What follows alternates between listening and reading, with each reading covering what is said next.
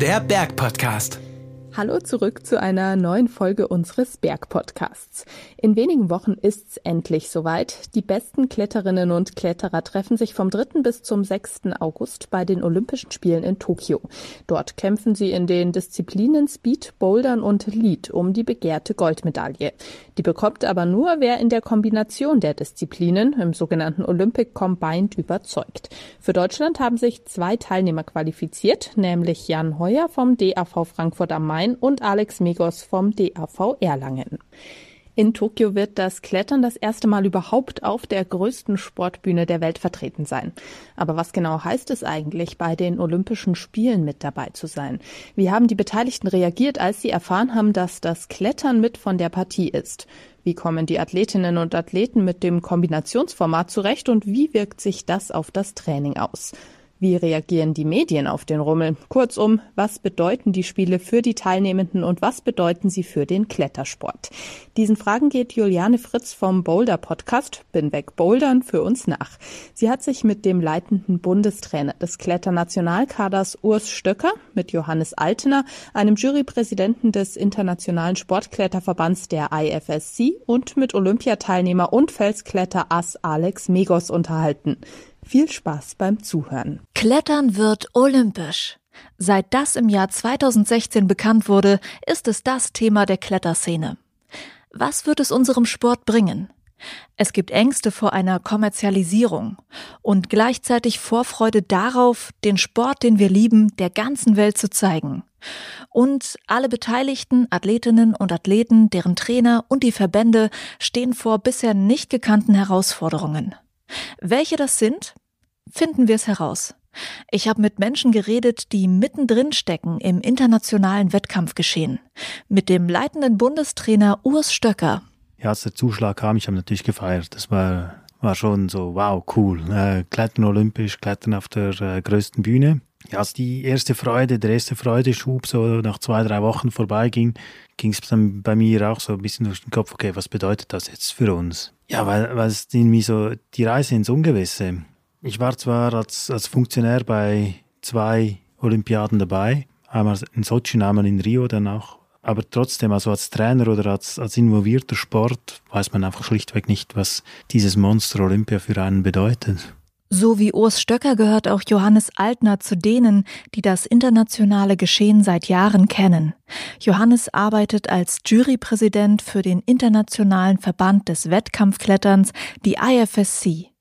So ging es ihm, als er hörte, dass Klettern olympisch wird.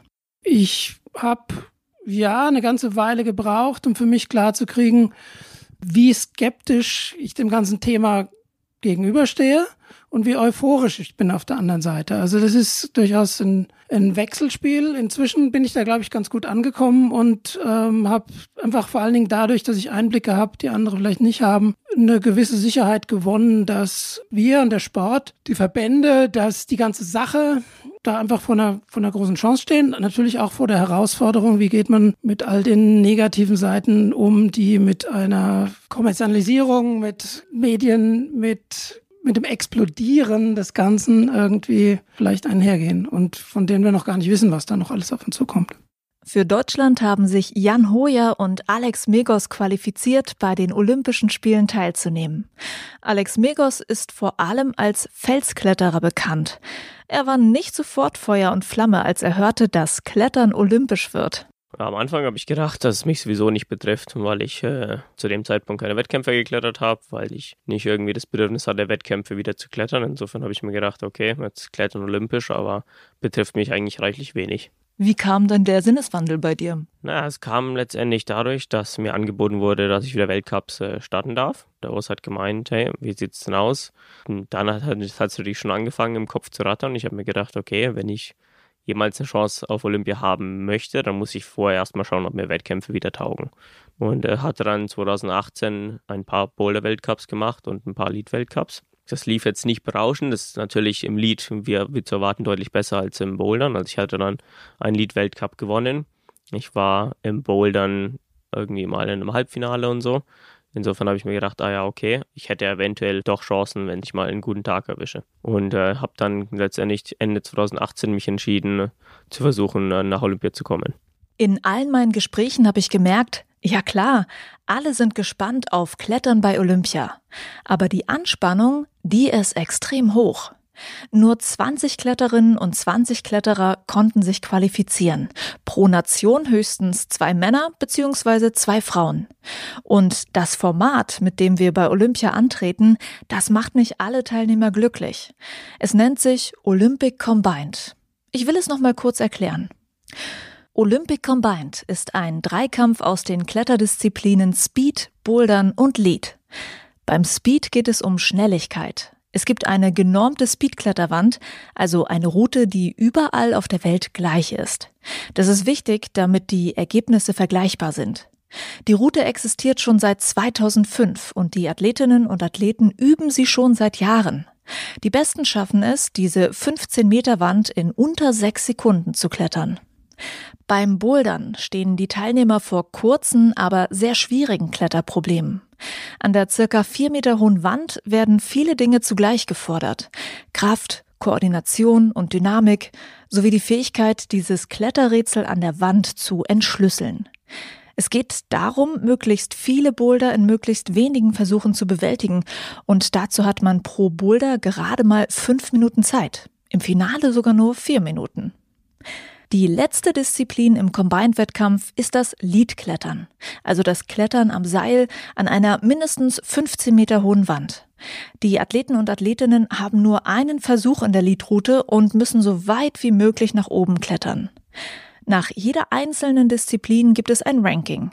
Die Platzierungen jedes einzelnen Teilnehmers werden am Ende multipliziert und wer die niedrigste Punktzahl hat, gewinnt. Dieses Format hat der Internationale Verband fürs Wettkampfklettern, die IFSC, extra für Olympia entworfen. Die Krux ist, oft sind Athleten nur in einer der drei Kletterdisziplinen spezialisiert und betreiben höchstens noch eine zweite mit dazu. In Deutschland sind wir am fittesten im Bouldern und im Lead. Speed zählte bisher nicht zu unseren Stärken.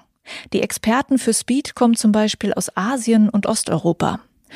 Die Kritik am Olympic Combined Format war also groß. Aber Johannes Altner hat mir erzählt, warum es bei der IFSC zu dieser Entscheidung kam. Die hängt nämlich mit dem IOC zusammen, mit dem Internationalen Olympischen Komitee. Es ist so, dass in diesem Fall nicht der internationale Verband, also nicht die IFSC, auftreten kann und sagen kann, hurra, wir sind olympisch und jetzt zeigen wir mal, was wir drauf haben und was wir können, sondern es ist letztendlich das IOC, was hier Vorgaben macht. Und für das IOC war vor allen Dingen primär mal das Speedklettern attraktiv. Klar, es ist leicht vergleichbar, es ist medientauglich, vor allen Dingen fürs Laienpublikum muss es auch immer passen. Das darf man nicht vergessen. Die ganze Sache wird nicht für die Spezialisten und die Insider produziert, sondern es ist für die für die breite Masse. Somit hat das IOC gesagt, ähm, lieber Verband, lieber IFSC, ihr könnt dabei sein, wenn ihr wollt, aber ihr müsst mit Speed dabei sein. Die zweite Vorgabe war, es wird nur zwei Medaillen geben, also eine für die Männer, eine für die Frauen. Und von daher gab es dann zum Glück, wie ich meine, die Möglichkeit, dass es immerhin noch die Wahl gab, ob man neben Speed auch noch zusätzlich was anderes tun will. Es hätte genauso gut jetzt Speed und Lead sein können, es hätte Speed und Bouldern sein können, aber irgendwas hätte immer gefehlt. Und ähm, die IFSC wollte einfach zeigen, was der Klettersport hergibt. Lange Diskussion, aber am Ende ganz klare Entscheidung. Wir wollen die eine Medaille so vergeben, dass alle drei Disziplinen gleichermaßen präsent sind. So fiel die Entscheidung auf ein Combined-Format. Johannes Altner darüber, warum Klettern bei Olympia im Combined-Format stattfindet. Ich habe ihn gefragt, ob er das Gefühl hat, dass die Skepsis gegen Olympic Combined inzwischen weniger geworden ist. Ich glaube schon, dass die Skepsis weniger geworden ist und wie bei vielen Dingen so im Leben ist es immer leicht, erstmal dagegen zu sein oder kritisch und skeptisch zu sein. Ich glaube, es ist auch gesund und wichtig. Aber gleichzeitig, glaube ich, kriegen immer mehr Leute mit, ja, wie spannend das Ganze ist. Inzwischen ist einfach mehr dazu bekannt. Inzwischen hat man ein besseres Bild davon, was da jetzt passiert. Immer mehr Leute äh, haben schon mal einen Wettkampf in dem entsprechenden Format erlebt.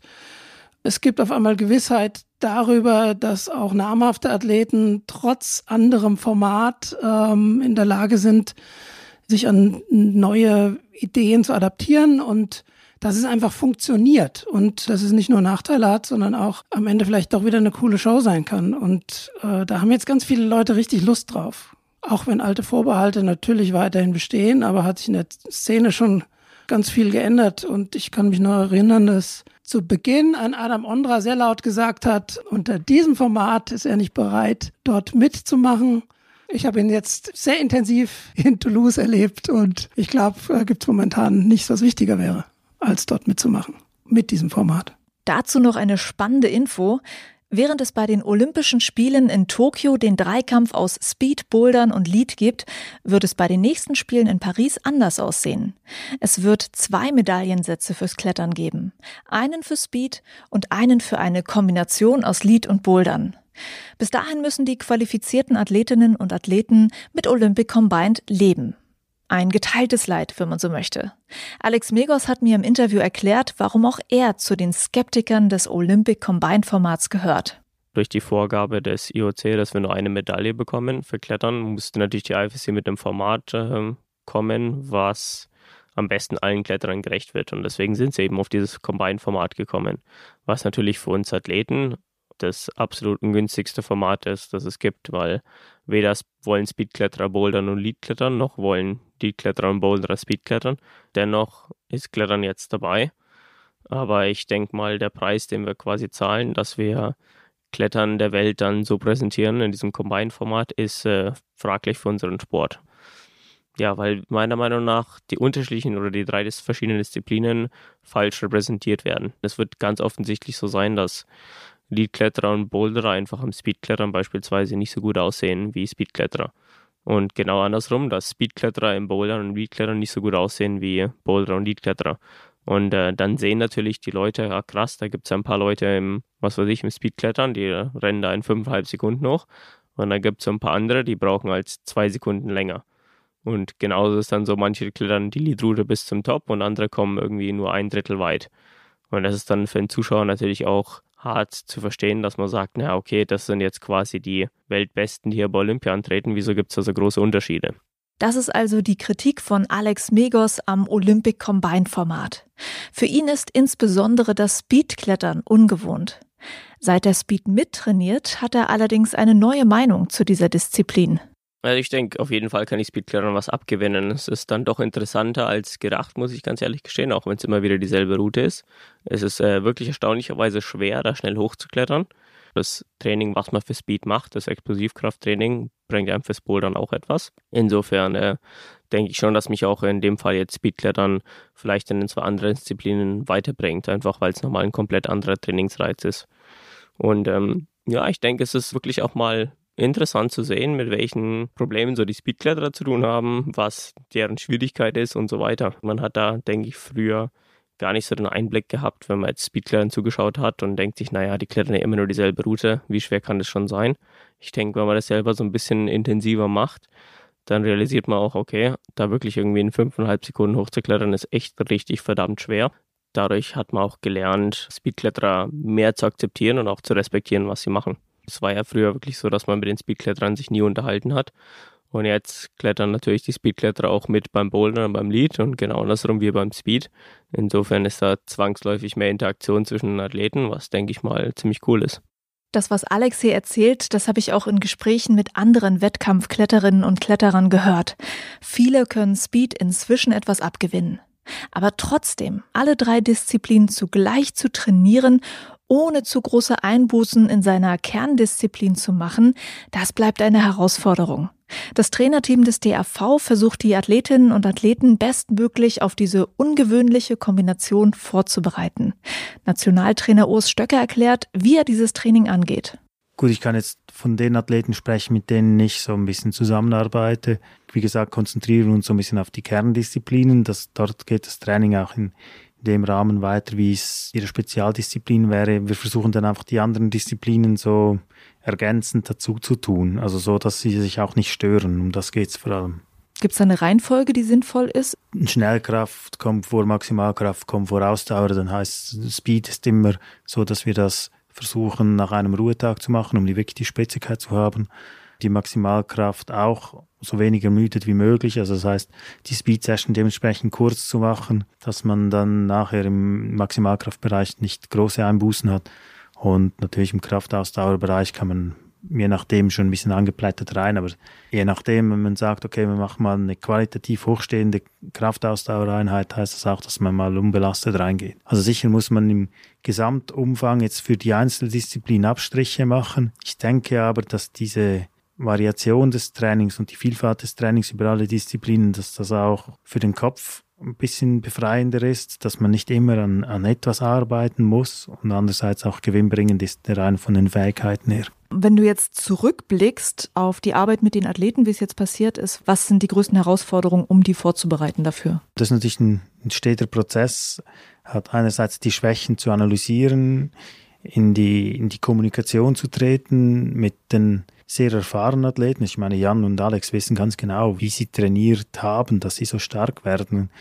Das ist herausfordernd, mit ihnen zu kommunizieren, dass, dass man die eigenen Ideen auch ihnen so ein bisschen rüberbringen kann, auch im Hinblick darauf, halt sie zu entwickeln oder ihnen zu helfen, was jetzt alles noch fehlt oder fehlen könnte, ja, dass wir dort gemeinsam an diesem Ziel arbeiten. Das sind ja nicht nur wir Trainer und die Athleten, sondern es sind auch eben noch die Trainer, mit denen sie sonst noch zusammenarbeiten, sei es Physiotherapeuten oder eben persönliche Trainer.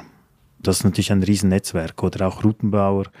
Wenn Alex äh, jetzt im, im Boulder noch ziemlich Fortschritte machen will für Olympia, geht es halt auch klar herauszufinden, an welchen Bewegungen scheitert er und dann das natürlich auch dezidiert mit den Routenbauern anzugucken und sagen, okay, hier müsst das und das bauen und in dem Rahmen und zu diesem Zeitpunkt brauchen wir das, so dass es oftmals sehe ich mich gar nicht mehr mal so als Trainer, sondern mehr als Manager, dass ich einfach alles so ein bisschen zusammenbekomme.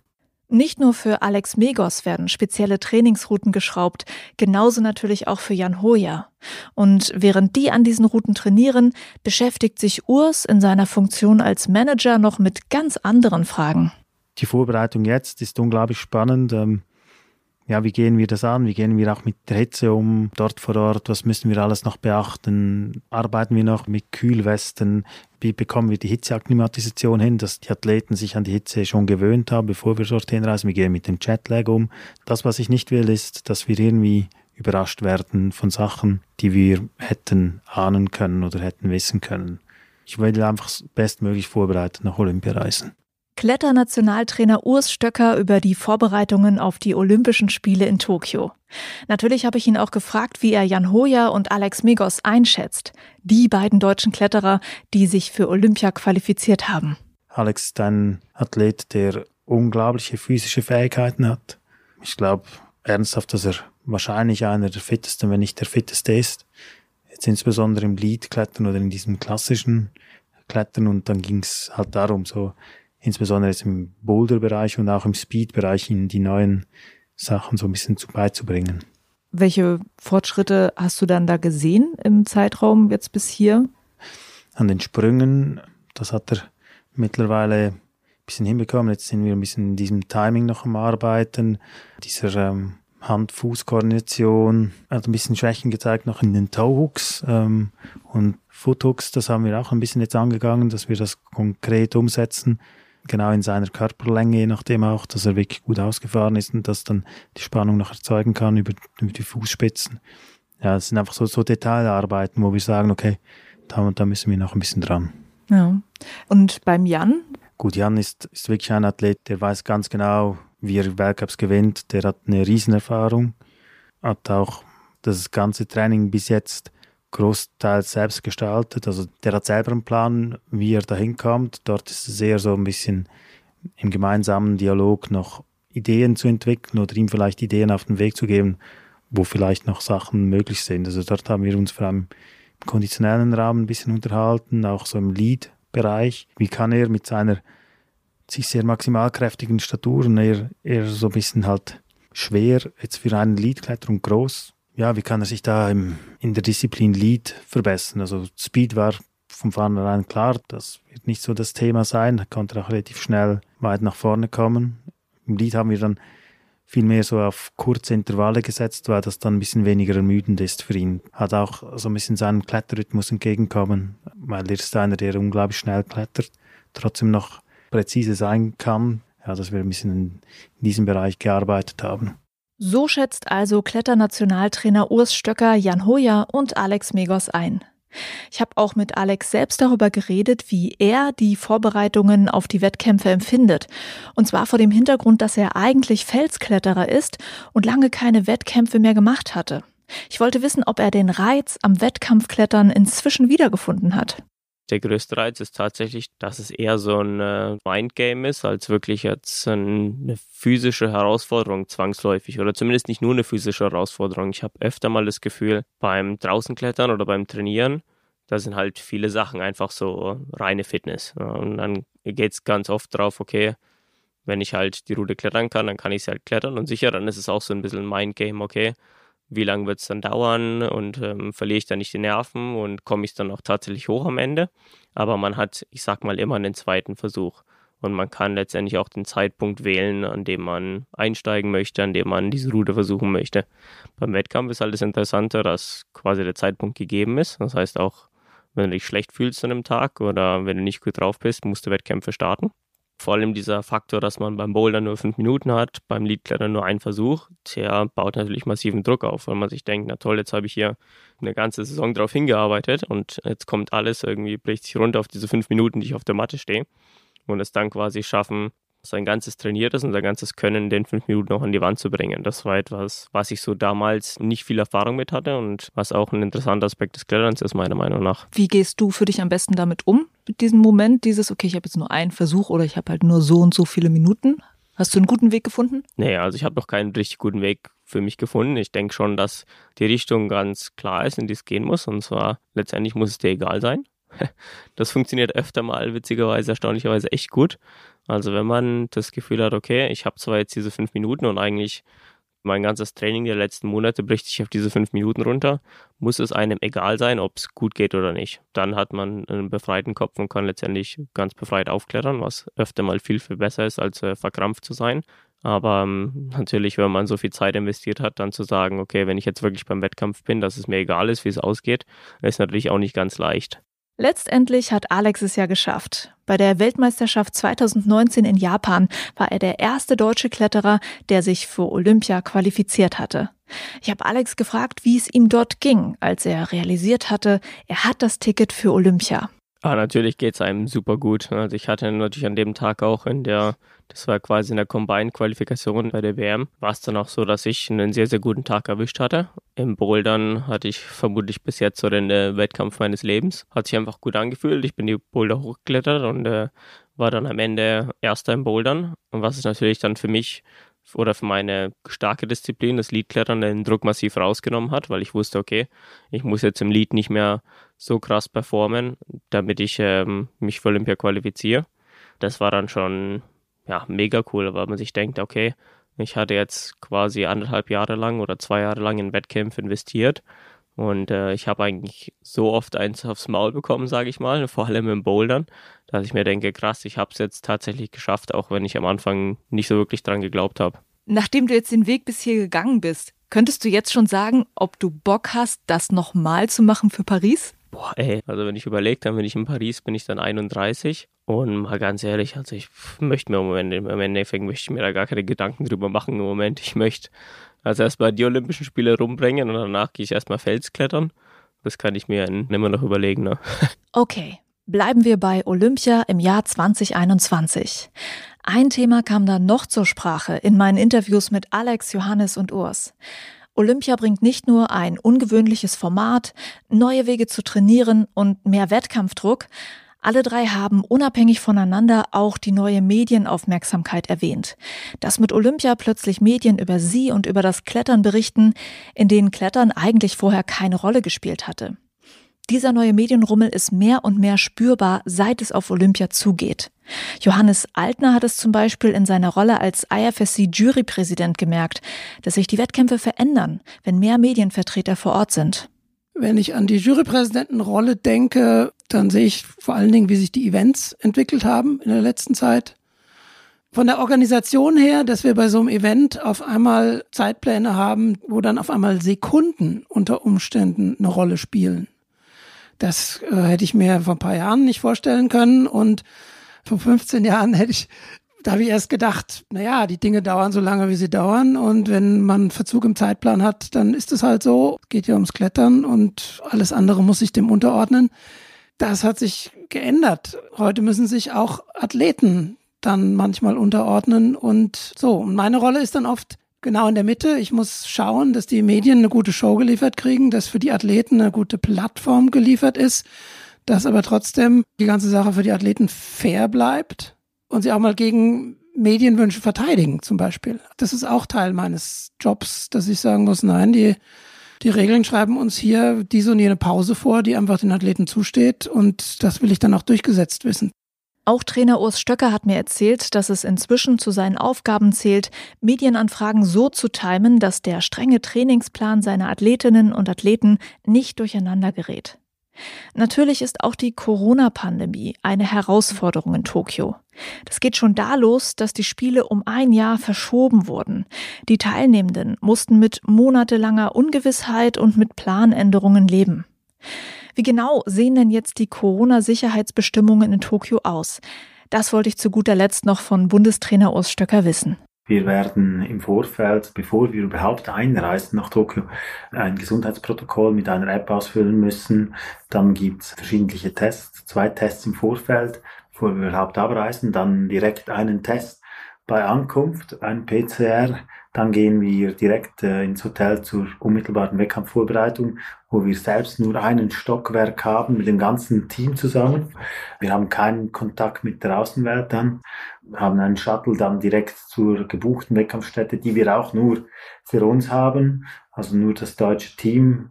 Dann geht's eben zurück ins Hotel. Wir können nur Essen bestellen, wir können auch nicht mit der Bevölkerung von Tokio überhaupt Kontakt aufnehmen. Das ist verboten, also das widerspricht dem Protokoll. Und dann nach zwei Wochen Vorbereitungstrainingslager gehen wir dann ins Olympische Dorf, wo wir dann auch den ganzen anderen Sicherheitsbestimmungen wie äh, müssen wir die Akkreditierung lösen und müssen wir natürlich dann auch immer wieder das Gepäck einchecken und so weiter. Dann ist, sind wir umso mehr in diesem Security Bubble sogar noch neben dem Health Bubble, den, den wir sonst so haben.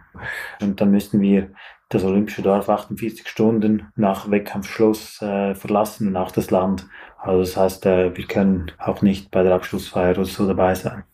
Wir alle hätten uns den ersten Auftritt bei den Olympischen Spielen anders vorgestellt, aber so ist es nun mal die Regeln, um die Athleten und auch uns zu schützen. Die machen auch Sinn und die gilt es einzuhalten. Vielen Dank an Urs Stöcker, Alex Migos und Johannes Altner für diese Gespräche. Und jetzt von mir noch die Info für alle, die sich Klettern bei Olympia nicht entgehen lassen wollen. Die Wettkämpfe im Olympic Combined laufen vom 3. bis 6. August 2021. Und sie werden zum Teil im TV und zum Teil im Livestream übertragen. Auf Eurosport und auch bei ARD und ZDF. Alles Gute für unsere Olympioniken in Tokio. So ist sie also die Stimmung unserer Interviewteilnehmer zu den Olympischen Spielen. Im Gespräch mit Juliane Fritz waren diesmal der leitende Bundestrainer Urs Stöcker, IFSC-Jurypräsident Johannes Altener und Olympiateilnehmer Alex Megos. Wenn ihr mehr zum Thema Tokio 2020 wissen wollt, schaut auf unsere Homepage unter alpenverein.de slash climb to Tokio.